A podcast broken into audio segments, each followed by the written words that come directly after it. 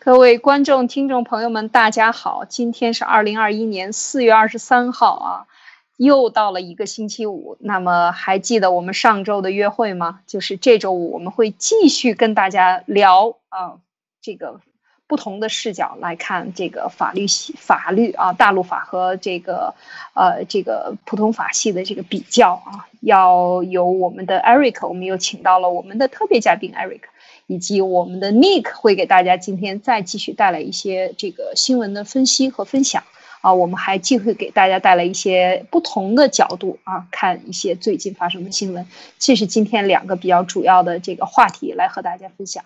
那是今天灭共杂谈到每周五的时候呢，我们会带会带给大家一些不一样的啊谈论的视角和角这个新闻的视角。那敬请希望大家这个期待啊，每到周五的时候我们就谈不一样的内容。好。那首先呢，呃，我们讲到上周在讲到大陆法和普通法系的比较的时候呢，也讲到了这个中共治下的这个法律体系和这个世界的啊这个海洋法，就是普通法之间的这个区别，以及中共延续的是这个大陆法啊，就是法条为主的。那昨天啊，就上周五的时候，我们也讲到了，就是特别是中共。真正的他的这个所谓的立法法里边啊，讲的是非常的，呃，第一句话就是讲到了它是无产阶级专政的这样的一个国家啊。那么共产党又是领导核心，就是首先一上来就把这个基石架空在一个没有法律基础的一个虚空上。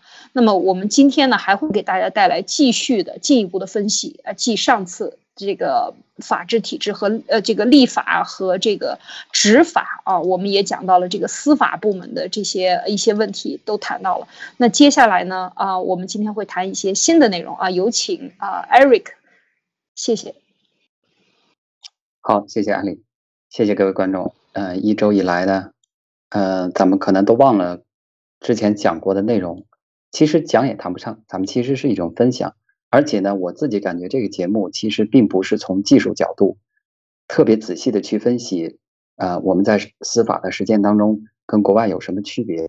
我们目前是一种灭共的阶段，所以呃，去分析技术比较这些呃司法的实践其实没有太大的意义。为什么呢？因为我们的这个司法体系是完全不独立的，呃，这个在民主国家来说，这是完全最大的一个忌讳。那么在此之下，你再谈其他任何东西都没有任何意义。因为你这个国家的司法体系它没有没有办法进步，那么我们从框架上就了解一下这个世界上的法律，然后呢，法律体系，然后了解一下咱们国就是中国中共之下的这个法律体系，大概我们引出一些探讨的话题。我们简单回顾一下之前的内容啊，嗯，看一下这个屏幕上面第一页是大陆法与普通法体系的比较。好，我们走向下一页。呃，世界上有两大法系，一个是大陆法，一个是普通法。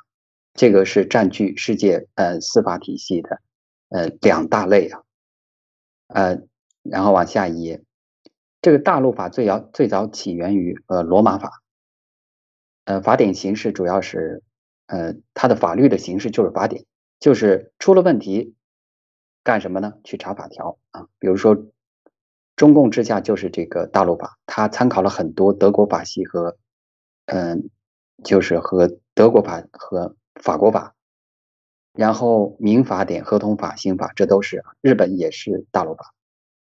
然后请到下一页，这是上一周咱们讲分享过的内容。大陆法国家呢，呃啊，看啊，呃，这是大陆法。大陆法国家，呃，我看艾丽的这个这个 PPT 好像是好，大陆法国家对这一页，那么。分为两个分支，一个是法国法系和德国法系，因为这两个国家在呃两百多年前，他们就已经开始订立自己的法律，这个跟他们历史发展背景是直接相关的。一个是法国民法典，一个是德国民法典，所以嗯，这个真正的职业的律师、学院派的律师，他们都很清楚自己呃曾经研究过这两个法，这个法国和德国的民法典，他们是大陆法系。呃，制定法律的一个根基，因为大家都会去看到，呃，所以呢，中国、意大利、西班牙这些欧洲大陆国家，他们都是大陆法系。好，我们往下一页，下一页呢，就是来讲到这个普通法。呃，普通法的特点其实很简单，就是判例。我们不要把它说的特别复杂，它就是判例为主。好，往下走。那么普通法的国家包括主要是英国、美国，然当然是美国的文化，它这个法律体系是继承了英国，然后包括英国的殖民地这些国家，当然包括香港。嗯，所以你可以看到这些，嗯，香港之前的这些在，呃，九七年回归之前，它是一个非常完整的普通法的体系。好，我们再往下一页。嗯，那么中共治下说，无呃缺失法律，法律缺失，缺失吗？不缺失，法律是不缺失的。呃，可以说是随着这个社会的进步，它需要订立很多法律啊。呃，如果说呃美国的法律浩如烟海的话，那么。呃，如果说这说这个中共之下这个法律，嗯，可以说是一个大湖或者是一个海洋，这都没有，呃，一点不夸张，是很多的啊。那么法律都有三百多部，嗯，法规六百多个，行政法、地方法规有七千多部，法律不缺，法律不缺。好，啊，接下来呢就是立法法，其实我们呃讲过了。咱们这个立法呢是怎么立的？谁来立？它是有一个立法法在中共之下。这个其实在很多国家都是这样的，宪法规定这个法律怎么立。那么我们有一个立法法，这个法律谁来定？嗯，就是人大及常委会。那人大闭会的时候，常委会来制定法律。那行政法规呢，就是国务院及各部委。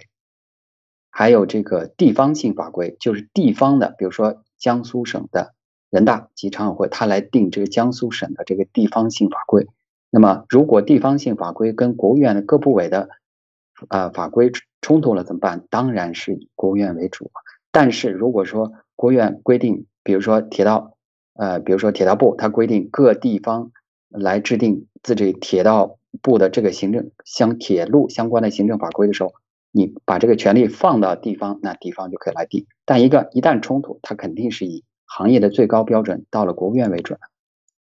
然后接下来我们上次讲到了咱们这个中国中共之下立法，这个立法体制的基本特点就是啊中国共产党领导，这个就是表明了我们是没有任何的司法独立的，这个相当于所有在中共执行法律的人、实践法律和立立法的人，嗯，这个嗯大脑都被已经被切走了一半，这个你不用考虑，这个完全是中共魔爪之下的。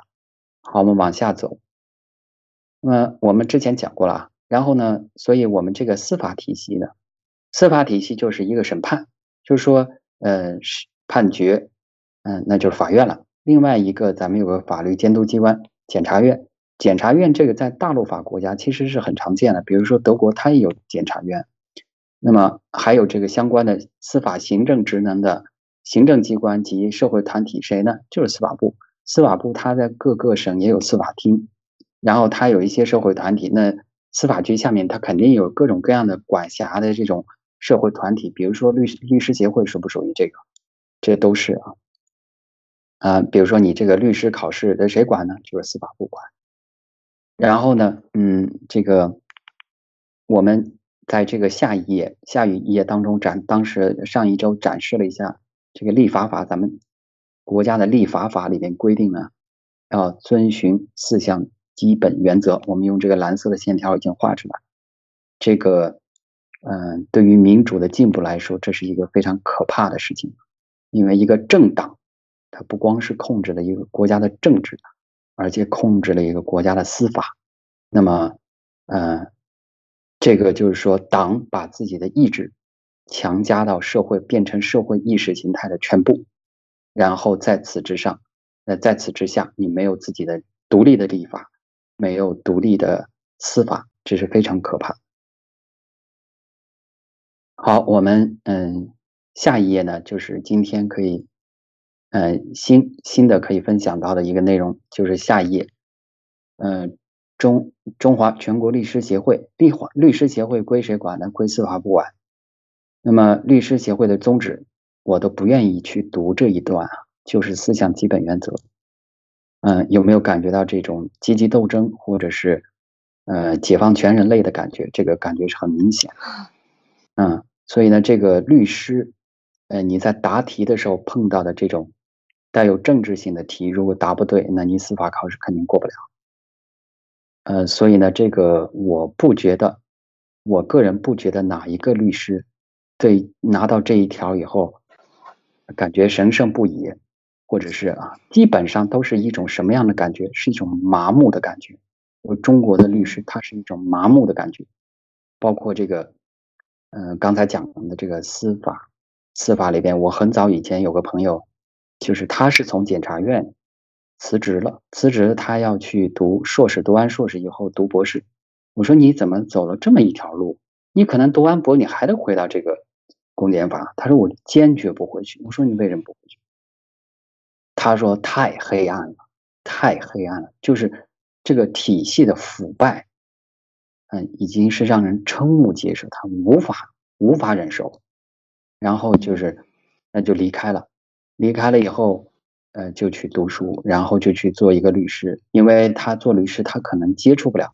太多的那些黑暗的事情，你再包括这个法院，嗯，这个老公在呃基层法院，然后呢，老婆在中院，你要把这俩关系搞定了，你觉得你会输吗？你不可能输，对吧？你这个合同啊，这种事情是特别特别常见的，就是就是小儿科了，都已经是，所以这个嗯，司法体系里边这些。事情啊，我没有职业过，我只是，但是我有很多很多的律师朋友，嗯，所以呢，嗯，他们都给我讲了很多事情啊。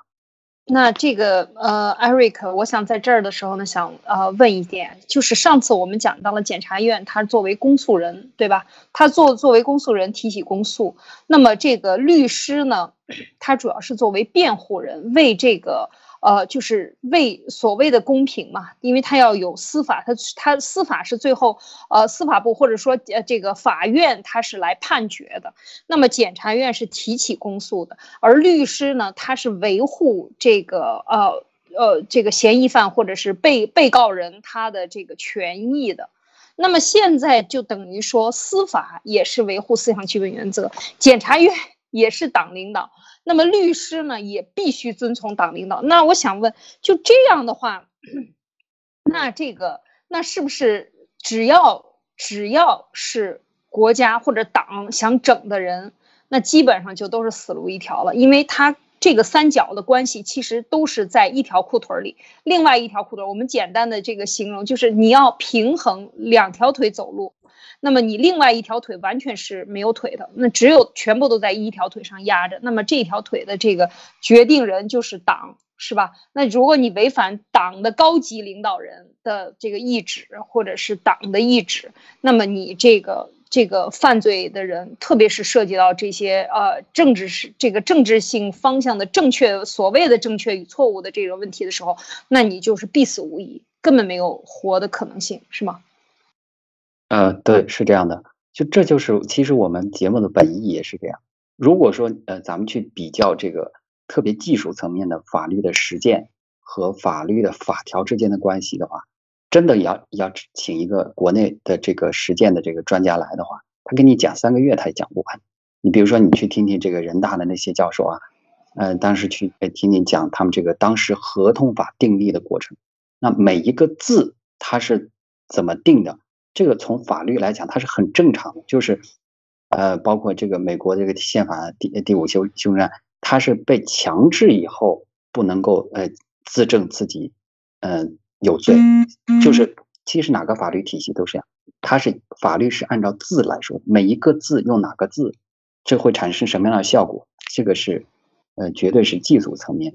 但是刚才艾丽提的这个问题，就是说你在这个技术层面，一个国家有立法有。有这个司法，最后还有这个执行层面。这个在此，在这个之上，它有一个党，有一个本来政府是个载体，它是来帮助这个国家立完法之后来执行。但是在这所有之上有一个党，这是一种非常呃可以说是一个怪物啊。这个从社会的进步的角度来讲，它绝对是一个怪物。那么这个为什么是一个怪物呢？因为它是没有任何独立可言。如果一个国家连司法都不独立的话，那么这个国家的这个民主的进步是可怜到了极极点。因为在你在这个现代这个社会，已经是二十一世纪来讲的话，如果你连司法都不独立的话，这个简直是可以说人类进步已经后退到在目前这个阶段是后退后退到了极点。然后呢，呃，普通的人他根本不不懂，在司法体系里边，如果被一个党控制的话，会产生哪些东西？老百姓他的生活就是一日三餐，他根本不懂。那么真正的就是说涉及到重大利益的那些东西被操纵、被操控，完全是遮天蔽日的情况。老百姓醒来一觉觉得是蓝天白云，其实这个天完全是乌漆麻黑的。嗯，没错，乌漆麻黑的，真的是这样。就是说，他 现在在这个上次讲的检察系统啊，都要遵从这个思想基本原则。我没有想到律师也完全要这样做。那如果都是这样做的话，等于大家都是在一个党的下边，那党就是分上级下级了。那等于就是总包和分包了，总包和分包的关系根本就没有所谓的独立关系，就得听老大的，谁出钱，谁掌握着这国家的最高权，那么就得听谁的，到最后就没有公平和正义可言。而他在这个所有的这些里边咬文嚼字都是逗你玩儿啊，完全是，呃，是浪费时间和这个。呃，文章越多，它的这个法条越多，其实越是让你纠缠在细节当中，看不得看不清方向。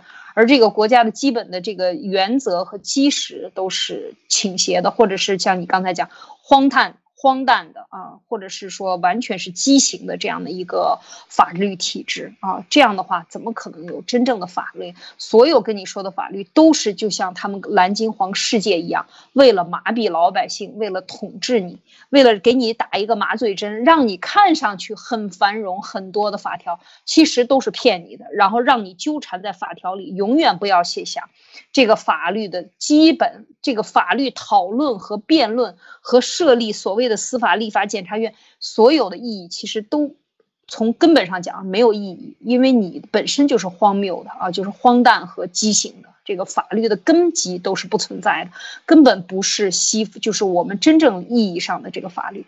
这个法律只能是说共产党的党法啊，党法下边的，然后呢，党律师和党 党检察院和党司法院。之间的一个呃一个互相纠缠，那怎么可能呢？又是运动员，又是呃裁判员，我一边跑步一边呃给我自己积分，那我想跑多快就跑多快，我说谁是第一谁就是第一，那就是这么简单。所以这个确实是我看到这个律师这块儿，确实觉得非常的嗯，真的没想到。但是那你说很多从业职业律师的，那他。啊，真的是有理想的话，想真正追求这个司法独立的话，其实只能是出国，或者是你在国内就混口饭吃，挣呃这个还是有的能挣很多钱的律师啊。但是事实上，他真的，呃，有多大的比例程度是说真的为了这个公益啊、公正而去辩护呢？其实律辩护的律师又有多少人被抓了呢？所以这些其实都是因为这个根基歪了啊，所以他这个一这个打出去的方向一歪，差之毫厘，谬以千里啊，就完全不是一回事了，跟法律可能也没有什么关系了。呃，说到这儿，我不知道 Nick，你你觉得有什么要评论的？呃，谢谢艾丽和 Eric。是这样的，我觉得这个里面有一个根本的问题，就是人治和法治。那这反映出来实际上是一个国家治理的一个体系。你像美国和中国，他们都有所谓的法律啊，中国有所谓的法律，美国有法律，真正的法律。但是这个法律最终它能不能落到实处，它取决于人的执行。但是在中国这个人治的体制下，它的人的它是超越法律的，它是高于法律的。实际上。也就是说，在英文里面有一个词叫 bypass，它可以叫越过法律，它就不执行你的法律了。但是美国人在法之下，所有的事情按法律来办，所以你可以看到，在美国，在我们西方，包括在新加坡这种法治国家，很多东西大家都是依照规则去行事，而不是在中国，你先办，办完之后，如果说有什么问题，打个招呼就解决了，就这么简单，对吧？所以。这个里面根本反映出来是两种体系，人治和法治的，这是一个根本的区别。那么我们可以看到，就是从我们现实生活中的例子啊，就是说，呃，你在一个国企上班和你在一个外外资企业上班，那就有一个明显感觉得到的。可能平时我们跟法律打交道的机会不是那么多，但是你在日常生活中作为一个啊工薪阶层。可能更多的人有更加切实的感受。如果你在这个国企这个干过的话，那个国企的公司的规章制度，你可以看到非常完善啊，一二三四五六条，条条都是很严谨、很严格的。但是最终真正执行起来，没有人会去管那个公司的规章制度，也没有人就是会去会去会去 care 这个东西。任何时候出现任何问题，自己解决不了的怎么办？就一招，找领导批条子。这个部门领导批不了，哎，那说那行，我去找找我们总经理啊。通常都是这样，只要总经理、老板批一个条子，下面就可以办，没有任何问题。他也下面的人也也学精了，也不用不用担责任，没有什么这个这个职能什么你该干嘛不该干嘛的，没有，就老板一句话就这么简单。但是在外资企业，你的工作流程首先是规章制度，然后再就是那个 work flow，就呃那个 process process flow chart。非常清楚你是什么职能，一二三四的，对吧？这个销售部门做什么，然后销售部门完了，有客服部门要做什么？客服部门最后你这个这个这个，比如说呃，这个发了货了，这个物流部门做什么？然后是回款了之后，财务部门做什么？在一个它是按照每一种这个这种 task，就是这个这个叫任务的情况下，作为一个场景，然后每一个部门每一个职能各司其职，按照自己的这个责任，按照你的权利范围和权限范围。啊，你去做东西，比如说我们报一个价，比如说是在一百万美元以下的订单，我们自己可以决定价格的。这个作为销售，他们可能就直接就签完了，就就就就就报出去了。那如果是他有规定嘛，对吧？如果是你的权限超越了这个一百万美元啊，那你这个权限不够的话，可能要递交给你第一级上级领导去做批示。它是非常完善的这样的一个管理制度，而且每一个人都会按照这个制度去执行。所以你可以看到，这个我一直就是觉得啊。你可以看中国和美国，以国家层面去看，其实你可以从中国企业和外资企业，从公司企业层面去看，就可以看出来两个国家的区别。因为大致上这个这个这个基本的道理是相通的，它的管理方式是相通的，这个就是一个非常大的区别。嗯嗯，有道理，就是从呃知知微见著啊，就是从一个企业里就能看到。不同的中共的这种国企和外企，它办事的区别，以及这种呃，这个中国企业和外国企业办事的这个区别是不一样的，确实是能看到这一点。好，请啊，呃，对，Eric，请请啊，那个刚才说的这个是特别明显啊，因为他在国外工作，嗯，是确实感受很深啊。但是我想再引申一步啊，就是你说，就我刚才说过的，中国法律不全吗？全很多很多很多很多，你包括英国，英国宪法还是有很多惯例组成的呢。人家没写到法条上，也没乱啊，对不对？那问你，你中国如果没写到法条上，那怎么办呢？谁来说了算？不跟你党说了算啊？这就本质不一样。你说中国的这些大的国有企业，举一个简单的例子，它的工作规则不全吗？我告诉你，比美国的还要全。二零零二年，安然和安达信当时的这个呃这个造假案之后，后来引出小布什签的那个萨班斯法案，后来才有全世界的内控制度。所有的这些上市公司必须要按照美国，他你要只要在美国上市，你就得成立审计委员会。这些董事会下面的这些独立委员会，什么薪酬委员会、提名委员会，这从哪来的？都是来自于美国。那那所有在美国当时上市的。你包括中国的国企，他不做吗？必须得做。内控是这个，在这个咱们国内来讲的话，这个财政部、国资委领导下，这是很大的一块工作。那这些企业他不做吗？要大量的去做这些工作。内控的制度不健全吗？那个你随便找一个企业，这内控制度拿出来都是几本几本的书，它是非常健全的。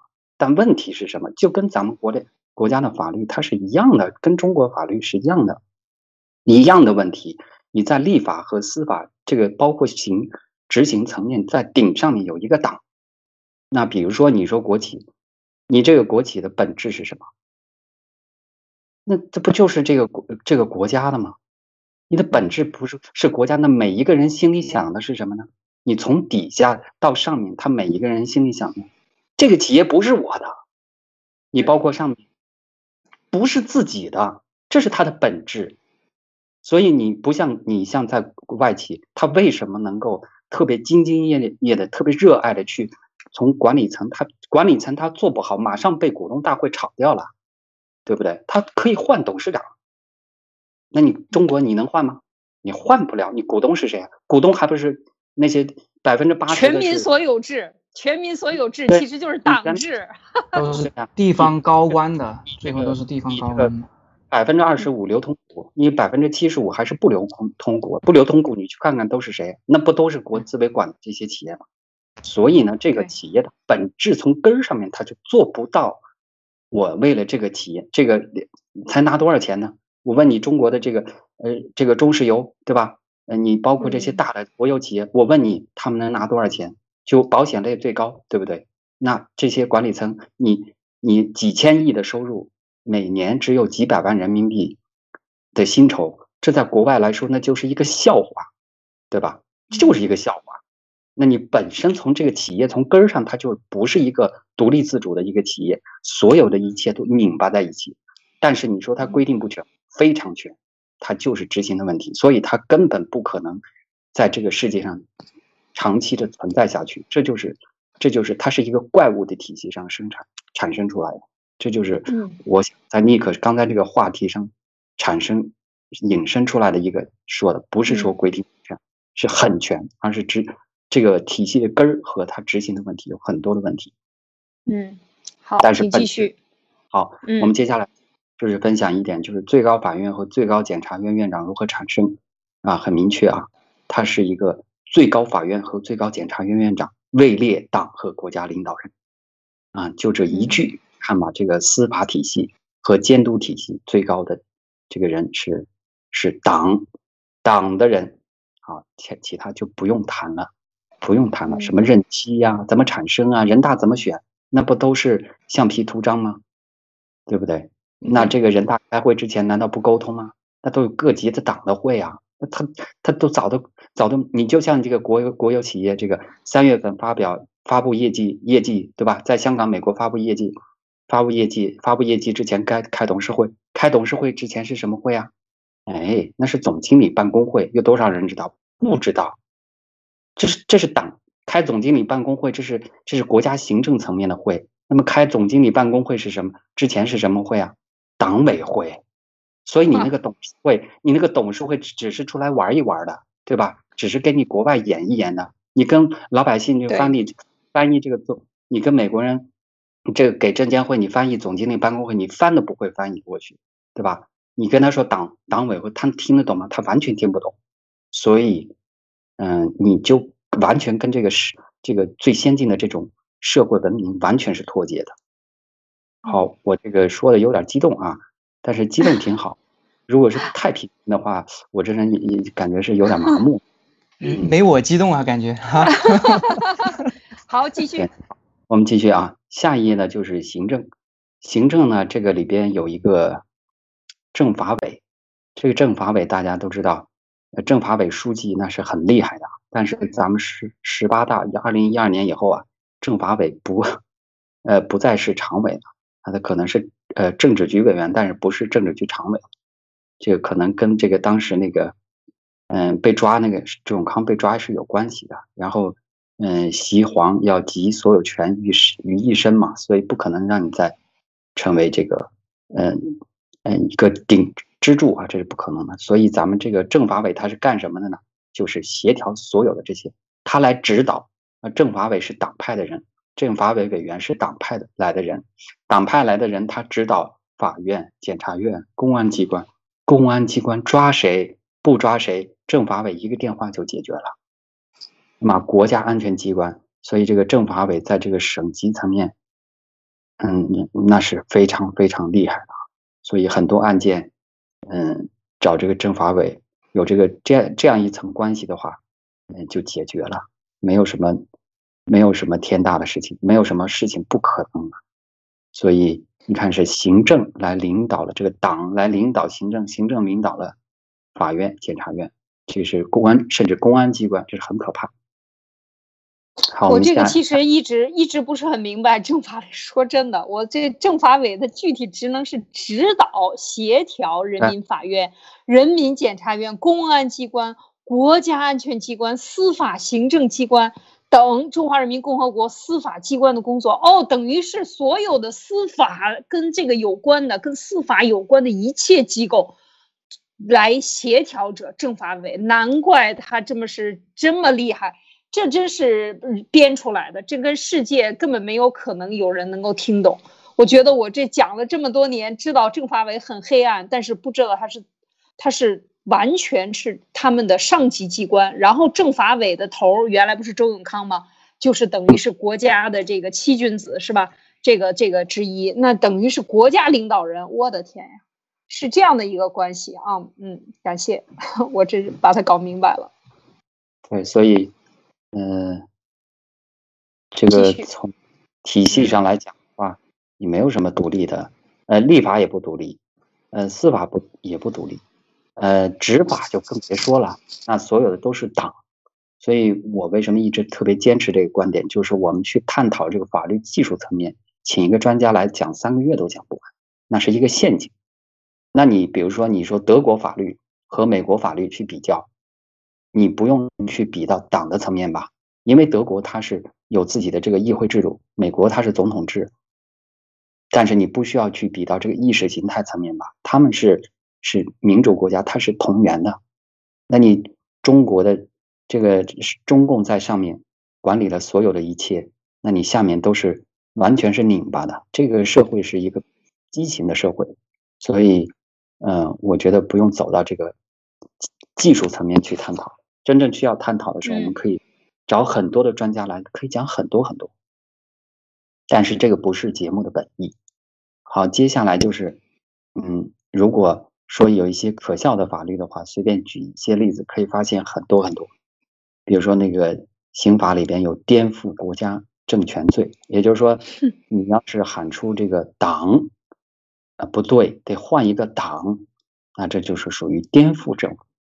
呃，颠覆真的现在是有这一条，因为有一个煽颠罪嘛。这现在就是说，所有在海外的这些华人。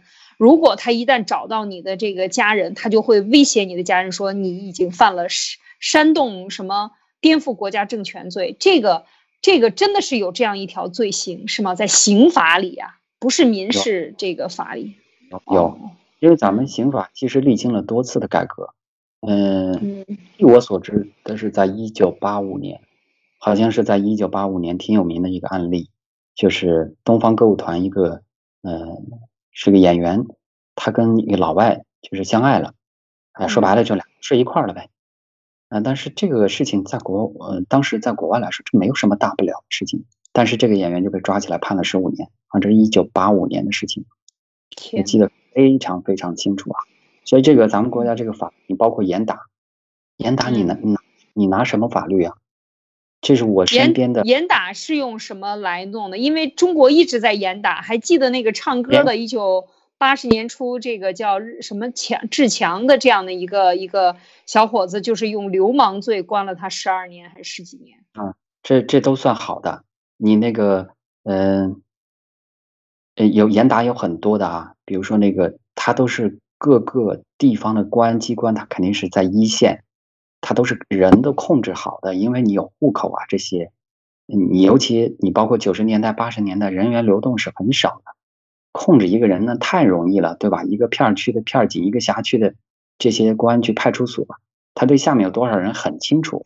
那么那些呃小混混啊，该要说哪个呃领导要去视察了，那该就抓紧就关几天，对吧？他有各种各样的方法去控制，包括你的严打。有很多事情，极端情况下真的是抓了第二天就枪毙的有，这不是我夸张，这是我身边的人的家人就发生了这样的事情，所以就是他们这是他是九十年代八十年代末严打的时候，他的舅舅啊舅舅，然后就在村里边农村里边去劝个架，是一个老实人，跟着人家去劝架，然后劝架起了群殴事件，然后对方死了。他是去劝架的，然后那几个被抓了就死刑，他也是被死刑。第二天直接枪，直接枪毙。天你要是说这个，你要是在国外，这就是屠杀呀！你没有经过任何正当的审判程序，就是屠杀。这样的事情太多了啊！所以你要是说新疆在讨论这个种族灭绝，我就觉得就想问一句：那曾经发生过多少？对吧？这个不是说这是第一次。所以，嗯，你看刑法里边这个啊，还有户口，咱们还有户口登记条例，这就是把这个一个人，嗯，一个国家的人口，按照地区就像笼子一样关起来，然后还立了个法。嗯，你要是你要是从这个笼子跑出去，跑到别的地方，你的子女都没有权利上学，医疗也不通，这就是最大的歧视啊！老外可能就是张着嘴半天都反应不过来。嗯，啊，所以呢，呃，老说国外是什么歧视，嗯，简直是可笑，简直是可笑。这个不是说这个是相当于一百步在笑一步啊，就是这样的。嗯。真的是这样，就是说这个户口登记条例啊，就是真的是这个户口都弄死人。在过去几十年里，因为调户口，我这我的天呐，我这小的时候就生活在对这个户口本到底是城市户口、农村户口，到底你的这个呃，我们那个时候在部队，到底是要留在山东还是要回到北京？那简直是吵翻天。天天生活在这个对户口的恐惧中，对这两个字就是很恐惧，搞不清楚意思。就是刚才我觉得，呃艾瑞克讲的非常清楚，这是真正的人口歧视啊！就是说，他就是愚民武术，你不觉得吗？他就是让你苦民啊，让你活不出好日子来，你不能活过好日子啊。举个简单的例子，你你举个简单的例子，呃，比如说上海吧，未婚对吧？嗯，或者北京未婚的。年轻啊，说登个征婚广告，然后说我有北京户口啊，征婚立马来十个人啊。如果反过来，他没有这个北上广的户口，你反过来十个人都不来，你等十天一个人都不来，这就是这就很简单的，就社会歧视造成的人间的悲剧。这样的例子太多太多了啊，太多太多了。你包括那时候上山下乡，然后回去以后不能再回来，因为他不能放弃那个上海的那些大户口。嗯，那造成了多少的人间悲剧啊！这简直是好不可数啊！好，接下来就是下一个，嗯，我们就走下一页吧。嗯，好的。每个法律上它有很多的技术层面，都是很多的问题啊。然后呢，下面一页就是宏观层面。其实，其实咱们一直以来都在讲，就是，呃，这个国家上面有几大权力啊？比如说立法，呃，立法就是立这些法律，比如说美国。英国从哪立法？它就是从议会立法。比如说英英国它是内阁制，美国它是有议会，但是它是总统制。然后呢，这个法律就是从议会出来的。中国从哪呢？好像是做出来了一个议会，人大。嗯，但是这个这个这个立法完全是党来管的，因为人大里边有几个不是党员？我问你是不是？啊，所以呢，就是这个党和政，党一直在管政所以这个政治下。政治这个就是行政，然后包括司法和呃立法，还有执行，它有没有独立？没有独立，没有任何独立。嗯，你这个都不用多去解释，都是这样的。然后这个执行里边还有社会主义铁拳维稳的一部分，啊，动不动就联合多部门去强拆、贴通知、赶人。嗯，这个你包括呃，甚至可以动用武警和军队。你比如说这个低端人口赶走。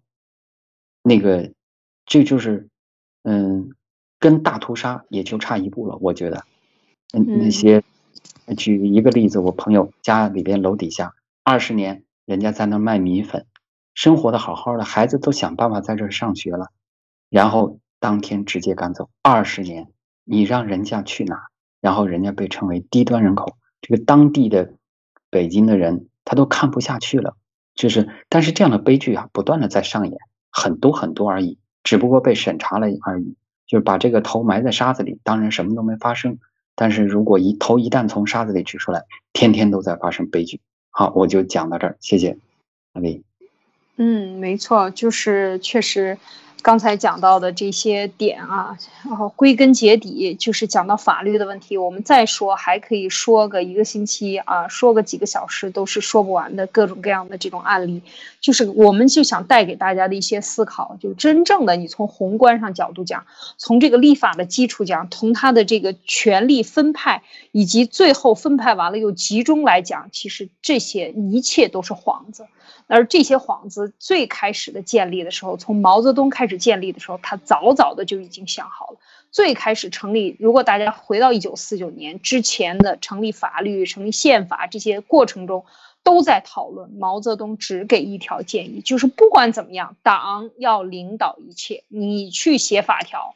所以那一个基础一旦奠定，当这么多人、全世界人这些中共去歌颂毛泽东的时候，当全球的这些呃无知的政客去崇拜毛泽东的时候，当大家去推写他的这个文章的时候，有没有想过他其实干了什么样的一件事情？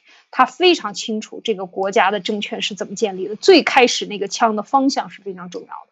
所以讲到这些，我们就又回到了这个今天的这个和我们一贯的主题啊，就是带给大家这一个国家是怎么样建立的，它的根基在哪里，什么时候我们应该去关注它的合法性，大家要起来讨论。如果错了，我们要纠正。就是最开始的时候，其实我们现在新中国联邦在讨论的很多问题都是这些，跟这些相关的。我们要让大家知道，这个国家的建立有我们每一个人的力量，而。中共的建立，整个体制是不需要你参与的，是共产党说了算的，是毛泽东一句话就定了的。而这个根基恰恰和人类的进步没有任何关系，是反人类的，啊，所以这一点带来带给大家思考。你看，集权就是这么可怕。啊，你再发展一辈子，多少人一辈子努力去工作，认为为这个法律制定法律做出贡献，浪费了你的生命。我们多少亿人浪费了我们的时间和生命，在干着一个没有意义的事情，而这个事情对于人类，对于我们没有任何好处，只对于共产党的少数领导人有好处。这样的一件事情，每天都在发生，因为它已经建立好了，所以它没办法自我修复，只能被推翻。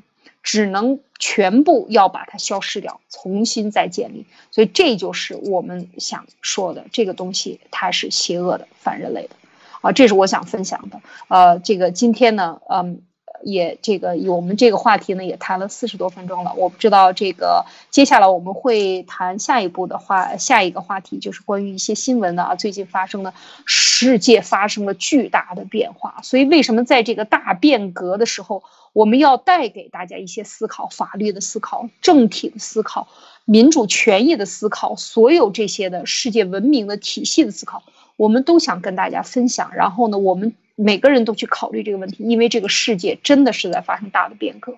所以呢，在这个时候呢，我们也要讲一讲新闻到底发生了哪些变变革。好吗？然后在这个点上，我们会有请，呃，这个 Nick 给我们分享。分享之前呢，你在这个第一个话题这儿还有什么要补充的吗？呃，对，艾丽，我在。嗯。嗯，好。尼尼克，你先说。我没有了，我没有补充了。嗯，好，好，我就补充一句啊。嗯。你去看看，大家可以去看看朱迪安妮在这个油管上的自己的节目，包括包括那些跟这个。鲍威尔啊，这些律师，美国的律师，他们在争取自己民主、自由、法治的过程中，他们体现的那种精神。做节目做一期是假，你做十期他就假不了，他就必须得真出来。所以呢，从头到尾你可以看出啊，这些律师他是真正的爱国者，他特别相信、笃信自己的国家就是建立在民主、法治、自由、民主、法治基础上。他们对自己的这个建国之父那是非常崇拜的，他们就认为人的权利。是上帝赋予的，别人政府是拿不走的。这些这些人的理念的根基就是这样，所以你相反来说，这样的人他们在慷慨陈词的时候说的都是非常真实的话，老百姓特别愿意听的话。那好，你反过来说，中共之下有这样的律师吗？你一个都找不出来，但凡有都被抓起来了，但凡有都被抓起来。你但凡为老百姓申冤一下或者维权一下，你试试。对吧？嗯，信访办门口闹得比较凶的，都能发生什么事儿啊？能活几天呢？所以呀，我就想说一下，新中国联邦啊，我们爆料革命啊，培养出的是真正的爱国者。你是怎么样真正才能爱一个国？爱一个国，爱国是什么意思？你都首先得搞清楚，爱国它不是爱党。嗯，所以这是一个非常长期的过程。谢谢。非常好，好的。那么我们下一个话题，有请呃 Nick 给我们做一些最近的新闻的分析啊，有一连串的新闻串珠啊。好，有请 Nick。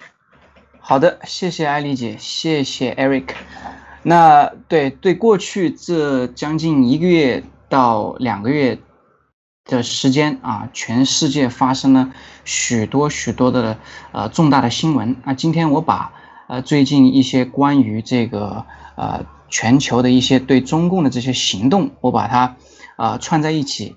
给大家分享一下，同时呢，呃，告诉想想想传递一个信息，就是说，呃，你可以关注到现在全世界它的一个联动，针对 CCP 有一系列的行动，这个跟过去以往相比起来有非常非常大的不同，而这个还不只是某一个国家，几乎是全球的文明世界、文明国家全都参与其中。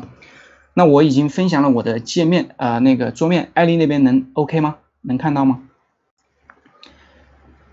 可以的，没问题。好的，那第一条呢，就是一切的开始啊，从三月十四号开始。呃，我先把这几条新闻啊，快速的先过一下，然后跟大家跟这个两位主持人一起讨论一下啊。第一条新闻是欧盟呃以侵犯人权为由制裁中国官员，然后这里面讲到了呢，是从啊三月十四号哦，记住啊，三月十四号，然后是从一九八九年以来首次把矛制裁矛头对准中国。然后中共这边就有一篇报道，他他的这个提法是欧盟二十七个国家突然倒戈，三十年来首次制裁中国。你可以看到国内的这种反应，对欧盟的这个最近的这种态度的转变的反应是非常非常大的。然后呢，另外一条就是在这个三月二十六号的时候开始就有外交部回答记者的提问了，记者就问到了关于美国、欧盟、加拿大、英国。在这过程中，对中国有一系列的制裁，然后问中国有什么样的反应和这个这个这个。当然了，这个华盛云的回答永远都是那几句话，对吧？强烈这个反对啊，强烈不满啊，这个，然后就是说就就开始编了，就开始编了，说这个都是啊谎言，然后说我们已经做得够好的啦，你们都在搞霸权的，这个我们就不多不多说了。先说到这第第一段关于这个欧盟和美国还有英国、加拿大这一系列。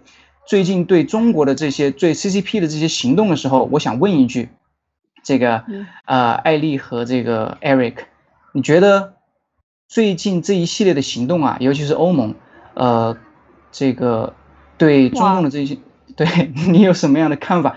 而且你有没有想到，在这个过程中有一个非常关键的人物是谁？然后他们之间都有一些什么样的共同点？就这一些这一系列事情啊，有什么样的共同点？我想问你一下，嗯，这个思考，这个思考的点啊，还有刚才 Nick 讲到的，我真的没有关注到这个欧盟。你刚才放的三月二十，呃，三月十四号，还有三月二十六号的这个新闻里边，等于欧盟在过去的这个啊，对，就是这个，就是欧盟二十七国，就是整个联合起来来抵制这个中国，这个我觉得是。非常的重磅的一个点啊，就是说它可不是一个简单的美国，也不是一个北约，它是一个整个的经济体来对抗你，而且这个经济体过去曾经跟中国非常的密切的合作啊，因为中国很多很多的技术来自欧盟，法国、德国、意大利等等这些这个荷兰，你看就是各行各业啊，医疗、制造、医疗器械，所有的这个区。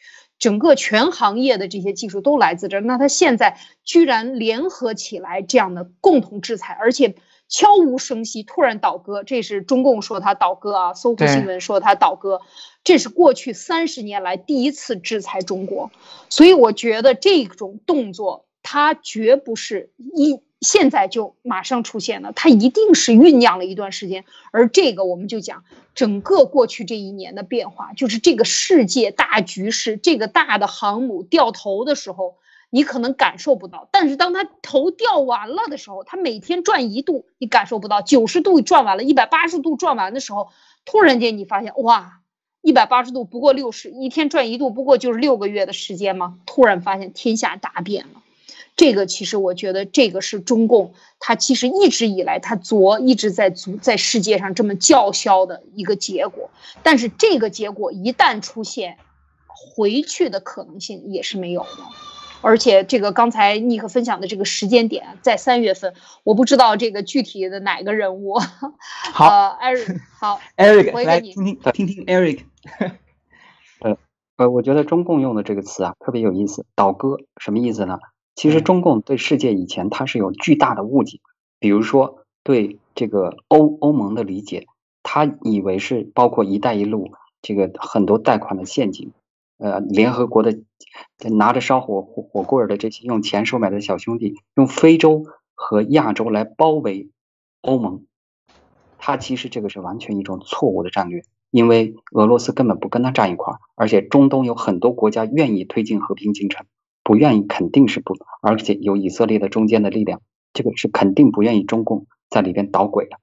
然后第二点就是，哦，这个中共他就想在欧洲和美国之间制造分裂，他特别高兴。但凡是他特别喜欢川普的是哪一步，就是跟这个欧盟吵起来，他特别喜欢中共，特别喜欢看到这一点。但是在这两大方面，中共其实都错了。为什么？就是因为病毒的事情。如果没有病毒的事情，有很多理由都可以继续跟中共勾兑，但是有了病毒，所有的事情都可以变成灭共的理由。好，谢谢。好的，谢谢啊，我觉得非常好。就是说，先我先分享一下我的第一点，就是说，共同点在哪里？你看，所有的这些这些，这个叫抓手啊，我们这个 抓手是什么？是新疆种族灭绝。嗯。所以你可以看到啊，这个第一下是从三月十四号开始的。我们还记得吗？蓬佩奥先生是在什么时候宣布的新疆种族大屠杀这个大帽子？大概是在一月十七号左右，对吗？在这个大选交接之前，十九号，十九号是吧？前一天，对，OK，前一天。那么当时我们路德社就有分析说，很多东西啊，不是出来立马就有行动的，立马就有这个结论或者说是结果的，它需要有一个时间的反应时间，它也给中共一定的反应时间。你可以看到没有？恰好差不多是两个月时间。嗯，从一月十九号到三月十四号，恰好差不多是两个月的时间。而同时，这个最重要的人，我刚才想说的是，就是蓬佩奥先生。大家还记不记得，在大选之前，蓬佩奥先生有很长的时间在哪里？在欧洲。对了，他在欧洲各国游说，所以那个时候很多的东西都已经开始在交流，在密切的这个向前推进。而我们在这之前，我们也听到了相关于相对于这个这个这个大主教的一些一些这个这个言论，说什么很多国家不止一个国家的军军界和情报界都已经有了结论，这个病毒来自于中共实验室。所以这一切的一切全部都可以串联起来，这就是所谓的我们我们一直执行的什么呢？就是以毒灭共，以毒。这个毒灭共，它在下面，它是不浮在这个水面上的。但是浮在水面上的是什么？这个突破口是什么？恰好就是蓬佩奥先生在一月十九号宣布的这个新疆种族灭绝。所以当时我们前几期在灭共杂谈里面，我跟艾丽姐这边聊的时候，我们也我也提到过，就是说新疆种族灭绝是绝对可以用来做一个突破口的，因为它有大量的证据，有证人，有视频，所有的这些东西图片，它可以拿来。恰好现在就是以这个。为入手，嗯，为抓手，开始对中共进行制裁，这是我想分享的。这个，所以我觉得现在回过头来看啊，那个 Eric 你讲，对，而而且蓬佩奥在去之前，班农先生欧洲好几个国家都已经访问，而且发表了重，对对对，所以现在回过头来看，这个当时蓬佩奥先生还有班农先生在欧洲的一系列的行动，基本上我觉得可以串联起来。因为我们在这个日常生活中，我们做一个大型工程的一个报价，都没两个月下不来的。因为很多方面、各个方面的协调，而且作为一个公司的话，它很多人，它这个各所有的组织，它是朝着一个方向的。但是你在这这这件事情里面，你要去协调各个国家、各个国家的议员、各个国家的官员，还有各个国家的各各种这个势力，对吧？他在这么短短的这两个月时间就能把这个东西弄出来，当然可能不止两个月了，因为前面还有很大的铺垫、很长的这种时间的工作。能把这件事情做成，我觉得是非常非常了不起的。所以这是我想今天想分享的这个第一个部分，关于欧盟。不知道二位还有什么想要补充的？嗯，我就是想觉得这个，呃，就是行动它是需要时间的，这一点我非常认同。就是刚才呃 Nick 讲到的一个企业，大型企业运转尚且啊做一个标尚且两个月需要一个时间，它完全协调各个部门。你生产一个产品，做出一个新的产品来啊，出一个新的政策，这绝对不是说大家一拍脑袋跟中共似的，集中力量办大事儿，就是习神一张嘴上嘴唇一碰下嘴唇，这事儿就成了。根本不是这样的，所以它有这个时间已经非常快了，而且它一旦形成，它就不可逆啊，就马上就是呃，就永远走不回去了这条路啊。这是我想也呃补充一点，Nick。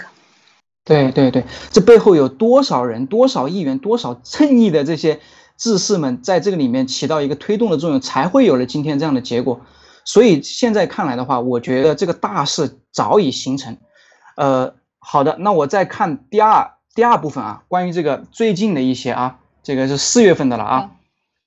首先是美日，这个最近大家知道，这个美日联合啊，这个发表了这个一个声明，这里面当然提到的一些东西呢，都是这个大而化之的这种啊粗粗略的啊概论的东西啊。我觉得这个我简单讲一下，第一个就是联盟建立一个自由开放的印度太平洋地区，当然这个就明白大家什么意思，要在这个。呃，印太地区得得拎起拎一个头起来，就是这个要要有一个小的 leader，对吧？这个 leader 目前看来很可能就是这个日本，呃，然后这个当然还有一个新时代的这个联盟，这个里面当然都是写的写的讲了一些比较比较大而化之的东西，没有什么具体的内容啊。但是我想说的是什么呢？这个是一个新闻，文贵先生讲的，新闻根本就不是给你普通人的，而新闻里面透露出来的信息，我想也就是冰山之一角。它只是那个冒在海面上的那一丢丢的信息，但是通过情报，通过文贵先生的情报，我们得知美日最近在干啥，对吧？三件事情，就是在二战之后，这个日本有三个诉求，一个是什么入常，一个是这个呃这个军队正常化，还有一个就是这个拥核。通过文贵先生给我们分享的情报，我们就知道，在这么简短的一篇报道里面。所谓的美日联合声明，这个比较粗略的东西啊，没有什么具体内容，但是实际上背后隐藏的是一个巨大的一个合作，一个巨大的向前推进的一个一个一个动作。哎，我也想听听这个艾丽姐和这个 Eric 的一个对这件事情的一个看法。嗯，呃，就是这个礼拜可以讲发生的这些事情，应该是可以载入史册的啊，所以我觉得像刚才。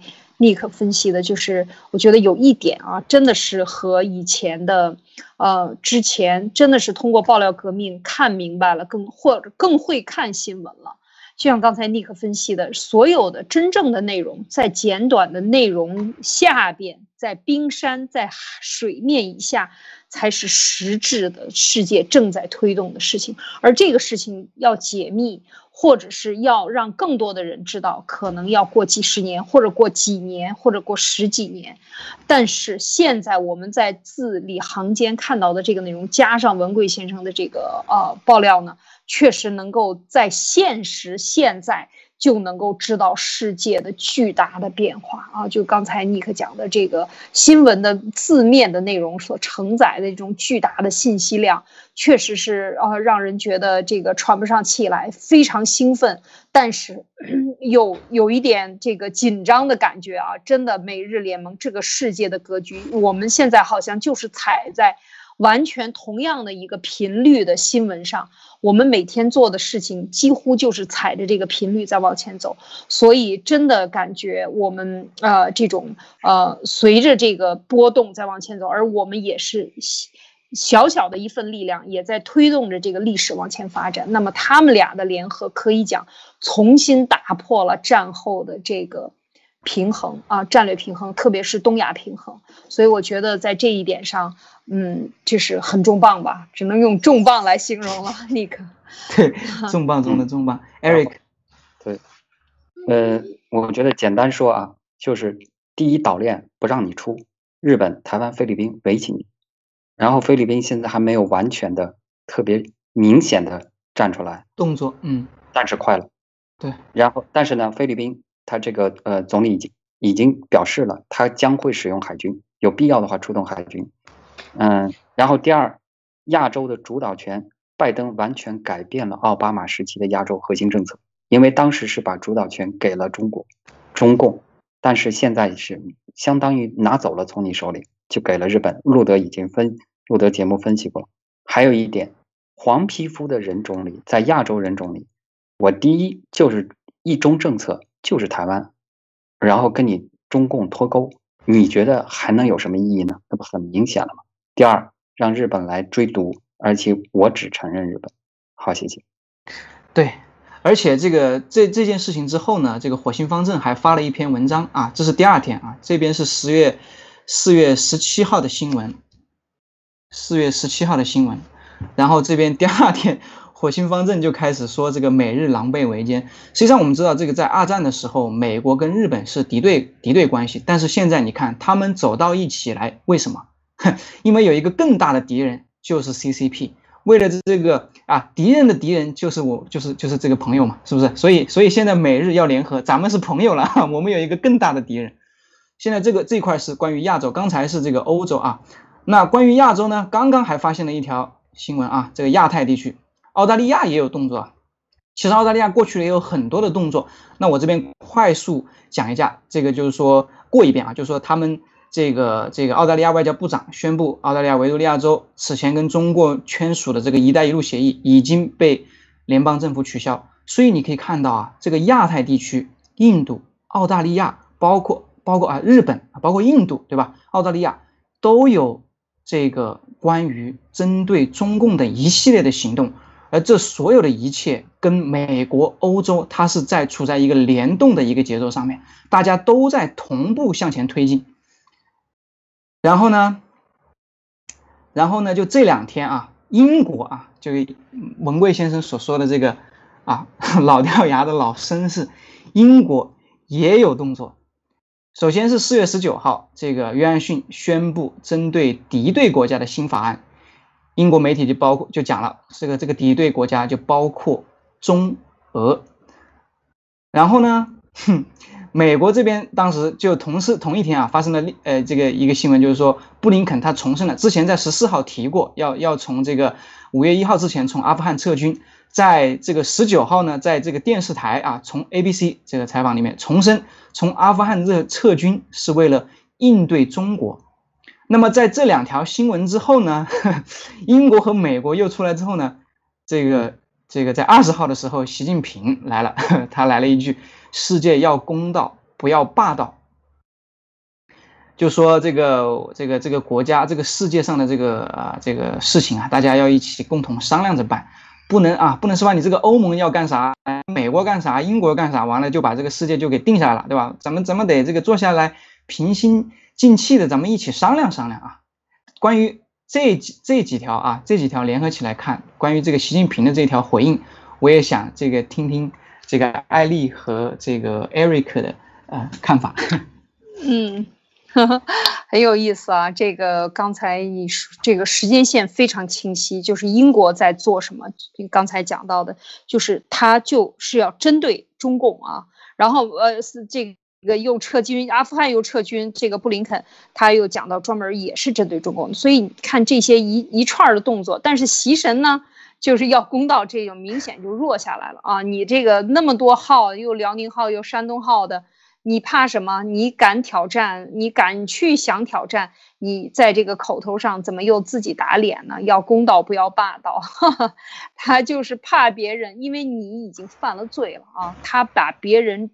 对他的对抗的这件事情，把他说成霸道啊，这个也是偷换概念，但是也反映出他真的是心虚，没啥本事。他就是习本本嘛，应该给他起个外号，这走到哪儿得拿着小本本，对不对？你这没有不不，你没有演讲稿，你根本不说不清楚话的。他的所有的这些底气都是虚的啊，真的是像文贵先生说的，这个假擀面杖子，没有什么。真的东西到关键时刻，别人真怼他的时候，马上就立马下跪啊，要公道啊，是吧？你是的，对，Eric。嗯，这个病毒啊，就是在病毒之前呢，中共把十四亿逼成了奴隶啊，但是呢，用了病毒把这个世界几百年前的这些豺狼虎豹，你，现在全都给弄醒了，所以最后看到的画面就是中共这个体系。就像就像是七哥有一次直播，直播之前放的那个视频，几个老柿子在在吃其中一个，就是这个画面，中共一定会被撕得粉碎。嗯，然后现在这个墙内老百姓还不觉得，但真正觉得的人，嗯，都明白将会发生什么。这就是就是围攻啊，就是围攻。那么围攻的不是中国，而且这些议院里边专门跟老百姓讲，我们是对这对中共这个 CCP 这三个字母，谁全世界就是文贵先生第一个说出来的。现在哪一个国家都在讲 CCP 这三个字母，这这个字母从哪来的？就是文贵先生口里讲出来的。谢谢。对，国式英语 CCP，而且后来这个这个呃胡锡进啊，这个胡胡雕盘还专门发了一篇文章，说这个中国共产党叫 CPC 是吧？他想改过来叫 Chinese 啊 Communist Party of China CPC 是吧？这个有意思。所以呢，我们可以看到啊，从过去从这个一月十九号的这个这个新疆。啊，种族大屠杀这件事情开始之后，从欧洲到亚洲，到澳大利亚，再到英国这个老掉牙的绅士，当然联合美国一起，这过去这一系列的行动，全都是针对中共的，大家一刻都没有可都没有停下来，我可以这样说。所以习近平现在看这个形势，好像是有点不对了，对吧？这个习总加速师啊，他现在要踩刹车了，我的感觉是啊。这个这个不是一个好的信号，我觉得这个习总加速师应该这个勇往直前啊，不应该停下来啊。虽然你想这个求饶啊，虽然你想让向这个世界的这些所有的这些大佬们求饶，但是我觉得这些大佬们应该是已经是认清楚了 CCP 的真面目，应该是已经停不下来了。你现在想踩刹车也没有用了，我觉得你还是勇往直前，一直啊走下去。那么就在就在这个四月二十号你求饶了之后呢，为什么说停不下来了呢？哎，我把这个移过来，时间线回到时间线这个线索上。四月二十二号，澳大利亚要跟你脱钩，这个“一带一路”的这个取消，不跟你合作了。四月二十三号，也就是今天，英国议会通过涉疆动议。你是这个《环球时报》啊，我这个是拿的《环球时报》的啊，他说的很隐晦啊。涉疆动议，什么叫涉疆动议？咱们来看看这个。这个德国之声吧，应该是的报道，英国议会通过认定中共在新疆实施种族灭绝，就这么简单。你习近平、习总加速师二十号你求饶，对不起，澳大利亚、英国他没有停下来，而且今天是正好到今天四月二十三号，我们来看看明天、后天、下一周、下个月还会发生什么。好的，艾丽和 Eric，你们呃，最后你们有什么想想分享的、想补充的？这个说的太对了，就是这个整个的，我觉得就是像啊尼克分析的，他完全是一步不停，一天也没有停，一直在朝着一个方向去做，只不过是在这一天发生这一件事情，这个国家去，你看这个怎么对它进行定义，每一步都是在越来越对中共的这个包围圈缩小啊，然后呢，刚才讲到的这个，特别是英国的这个动议，这可是。这可是，嗯，就像打枪一样，他要先立靶子，然后举枪，然后支架。哦，那我觉得这个就是给这个整个的射击支起了一个支点，就是今天的这个英国的这个动议，它完全就是讲到的这个啊，它是立法嘛，认定嘛，认定这个就是非常重要，它不可能。为什么是动议？很多人说，哎，没有意义，瞎说。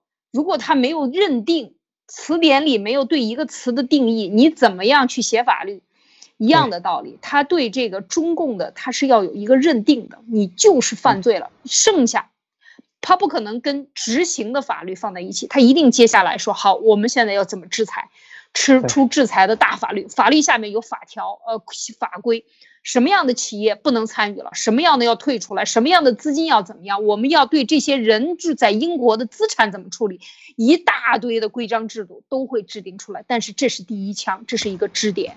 好，你可对？为什么说？其实呢，从一个点就能判断，他用的是什么呀？大家别忘了，他用的是新疆种族灭绝啊。但现在这个事情很大吗？新疆种族灭绝对于全世界来讲不大，大的是什么？大的是病毒。以毒灭共是埋在水面下的，他没有说，但是面上的是新疆种族灭绝。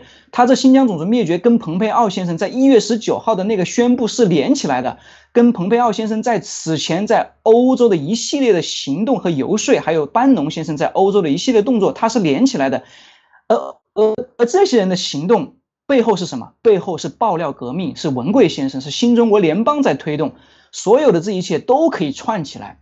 吃饭你要用筷子，你不能一口手抓起来你就吃，所以他会有这一步一步的动作。你可以看到，全世界全部都在行动，这个是关键。这里面的背后就是以毒灭共，知道吗？对吧？这个呃，Eric 还有什么要要补充的？嗯，我简单说说两句。嗯嗯，全世界只有一个人文贵先生站出来，因为他怀揣着一个惊天的秘密。这个秘密就是中共要实施这个灭绝西方的一系列的非常邪恶的战争的计划。但是这个东西如果讲不好，它就变成一个笑话了啊！所以呢，多少年来，多少年西方他就嘲笑文贵先生不相信呢？哎，现在相信了。所以人类历史啊，它就是一部战争史。但是没想到这几千年来以来以来啊，最大的一场规模的战争啊，是中共中国共产党发起的。所以在现在这个，它是用的超限生物战，所有的现在有了这个以毒灭共为理由啊，所有其他全部都是把中共这个体系千刀万剐的理由，全都是理由。我拿这个嗯新疆种族灭绝的事情就能把中共体系呛死，所以这个共产党一定是走在灭亡的路上，名存实亡。谢谢。好的。